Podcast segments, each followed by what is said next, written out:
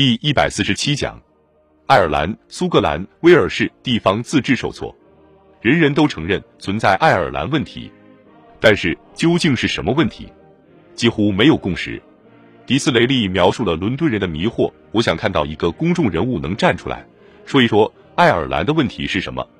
有人说这是一个物质问题，另一个人说是信仰问题，现在又成了缺少贵族的问题，然后又是没有铁路的问题。今天是教皇的问题，第二天是土豆的问题。爱尔兰的农业绝对是该地区最大的产业，且绝大多数地产由新教徒所有。与流传的说法相反，新教徒大多居住在庄园里或在庄园附近。爱尔兰的农业在19世纪五六十年代的经济繁荣时期蓬勃发展，并取得了一定的技术进步，但与英格兰相比，其资金投入仍然严重不足。爱尔兰自身无法创造多少资金，也没能从英格兰吸引太多资金。爱尔兰的经济养活的人口，不知有多少人迁移到了英国本岛，使得英国的城镇无论大小。都有爱尔兰人社区。一八四一至一九二五年间，移居海外的爱尔兰人包括四百七十五万移民到美国，七万到加拿大和三点七万到澳大利亚。一七九八年，爱尔兰爆发了一场叛乱。十九世纪三十年代和四十年代，丹尼尔·奥康奈尔试图废除一八零零年联邦法，但以失败告终。一八四五至一八四六年爆发了大饥荒。所有这些导致了19世纪60年代的芬尼亚爱尔兰独立运动。这场运动在美国、加拿大和爱尔兰策划了起义。1867年，运动制造了一系列炸弹爆炸案，让英格兰感到震惊。特别是在伦敦的克拉肯威尔 （Clerkenwell） 监狱发生的爆炸中，造成一百多名无辜者死亡。芬尼亚运动不代表爱尔兰人的普遍观点，但存在将来转变成普遍观点的危险。鉴于此，自由党政治家，尤其是格莱斯顿，还是采取了让步措施。一八六九年，在爱尔兰撤销圣公会的国教教会的地位；一八七零年推出土地法，以及一八七三年的教育改革失败，被爱尔兰议员否决。这些都表明威斯敏斯特可以为爱尔兰大众提供他们想要的东西。但是这些改革还不够。艾萨克·巴特 （Isaac Butt） 领导的自治协会运动开始壮大。而此前在爱尔兰政治中占主导地位的自由党则被迫撤离。从19世纪70年代初到90年代中期的农业萧条使情况更加恶化。查尔斯·斯图尔特·帕内尔 （Charles Stuart Parnell） 跟巴特一样，都是新教教徒，在1877年成为自治派的领袖，并一直担任这个职位，直到1890年的离婚丑闻毁掉他的前程。帕内尔总是毫不犹豫。或者无所顾忌地利用任何政治局势，但是即使如此强硬的路线，在某种程度上也胜不过土地联盟 （Land League），因为土地联盟为农民争取土地所有权。一八七九年，帕内尔怀着矛盾的心情当上了土地联盟的主席。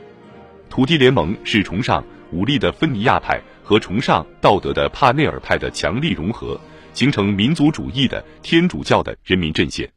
在1879年至1882年农业最萧条时期的土地战争中，该联盟长期想把农民从土地上赶走的运动进行了斗争。他们采取了暴力手段，并抵制驱赶运动的制造者。抵制 boycott 这个词来自查尔斯·伯伊科特上尉 Charles Boycott 的名字。面对社会和经济上的排斥，上尉的精神崩溃了。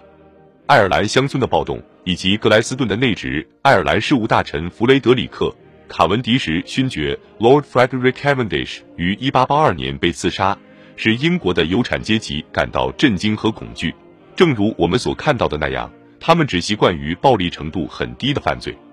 为了应对这场危机，1880年再次上台的格莱斯顿政府一方面采取高压政策，另一方面做出让步。1881年出台的土地法满足了农民的许多要求，却没有赋予他们土地所有权。地方自治党在爱尔兰问题上的影响力增强了，在1884年的郡县制改革的帮助下，在1885年12月的选举中赢得了86个席位，从而成为能够在威斯敏斯特左右自由党和保守党执政的一支重要力量。格莱斯顿曾私下里恳求索尔兹伯里通过两党合作来处理爱尔兰问题，但是遭到拒绝。于是格莱斯顿表示支持爱尔兰自治，以此来解决这一棘手的问题。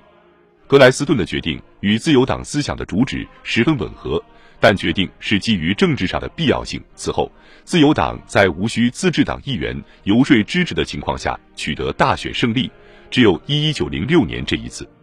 大多数自由党人都拥护权力下放，用格莱斯顿的话说，这是各民族正当争取自由的权利。不容否认，一八八六年的爱尔兰已经证明自己是这样一个民族。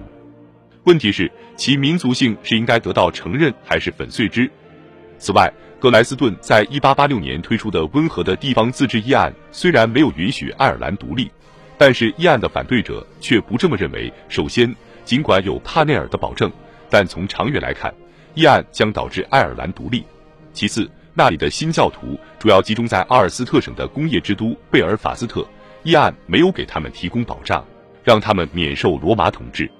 这一系列复杂的事件导致英国政治发生重大危机。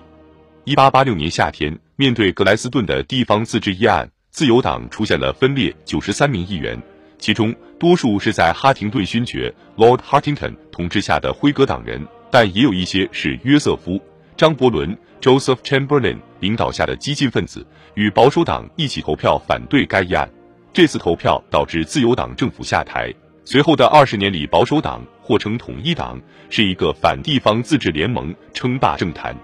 自由党内的统一主义者，来自自由主义的叛逃者脱党而去，随之而去的还有大部分的自由党的报纸，还有几乎所有传统上支付了该党大部分选举费用的土地贵族。尽管在上议院中，自由党现在只是极少数派，对自由党来说，丧失影响力和金钱可能比流失倒戈议员更为严重。一八八六年的分裂削弱了自由党，但让格莱斯顿控制了该党和全国自由党联盟。一八九一年，联盟在纽卡斯尔召开大会，他接受了其激进方案，从而巩固了自己对联盟的控制权。因此，地方自治将自由主义交到了格莱斯顿手里。一八八六年之前，爱尔兰阻止了二级议案的通过，因此地方自治不仅正当，而且有必要。但是在一八八六年之后，鉴于上议院的存在。地方自治的议案不可能通过，因此地方自治既激发了自由党人为正义而抗争，又使他们遭受长达二三十年的挫折。自然，爱尔兰的事件影响了苏格兰和威尔士，在这两个地区，废除政教合一也成为一个政治问题，并且都经历了土地运动。尽管在1882年，政府动用部队镇压了斯凯岛 （Hell of Skye） 的佃农示威游行。但这两个地区几乎没有爱尔兰部分地区的暴力特征。两个地区的某些自由党人都要求实行全面地方自治。十九世纪末，威尔士和苏格兰、爱尔兰一样经历了文化复兴，地方自治运动在文化复兴的鼓动下而兴起，并在十九世纪八十年代末和九十年代的自由党中获得了相当大的影响。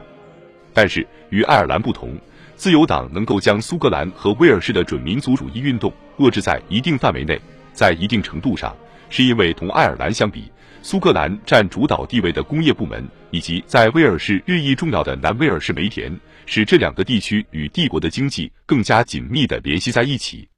在苏格兰南部和南威尔士，自由党的帝国主义胜过了民族主义，自由党出现了分裂。尽管在十九世纪八十年代后期进行了各种尝试，但仍无法统一。托利党趁机巩固了阵地，他们不是活跃的反变革派。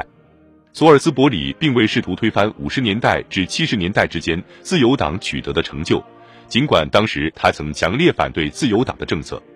托利党的立场以及托利党与自由党的统一主义派建立的联盟，取决于阻止事情做成，而不是去做事。因此，尽管通过了一些立法，特别是在1888年建立了民选的郡议会，在1890年公布了改善工人阶级住房的措施，后来又通过了1902年的教育法，此举在某种程度上建立了中等教育体系。但1886至1905年间掌权的统一派没有什么通过意义重大的立法，这也不是他的初衷。保守党主要依靠城市选民。希望继续保持五十年代和六十年代自由党执政时期的国家状况，但又不喜欢地方自治这样的自由主义的新产物。保守党排斥格莱斯顿的自由主义，不是因为他背弃了本世纪中叶自由贸易时代的成就，而是因为格莱斯顿派的自由党人的进步似乎超出了那个时期的目标。因此，反格莱斯顿联盟严重依赖地方自治这个立场，以使联盟保持团结，并把自由党人拒之门外。这个联盟冒着选举失利的危险，超越了其反地方自治的立场，到了二十世纪初才意识到这样的风险。自由党继续推行地方自治，等于为联盟维持下去助了一臂之力。一八九二至一八九五年，自由党少数政府短暂执政，这是格莱斯顿的最后一届政府。一八九四年，他退休后由罗斯伯里继任，在第二个地方自治议案上花费了很多心血。该议案在下议院成功通过了，但最终还是被上议院否决。自由党可以在英格兰各郡县、苏格兰、威尔士和爱尔兰笼络鱼龙混杂的绝对多数人，但他们无法维持或重复这一成功。一八九五年，统一主义者令人信服地赢得了大选，并在一九零零年利用南非战争中取得的一系列暂时胜利举行了卡其色大选，确定了他们在议会的多数席位。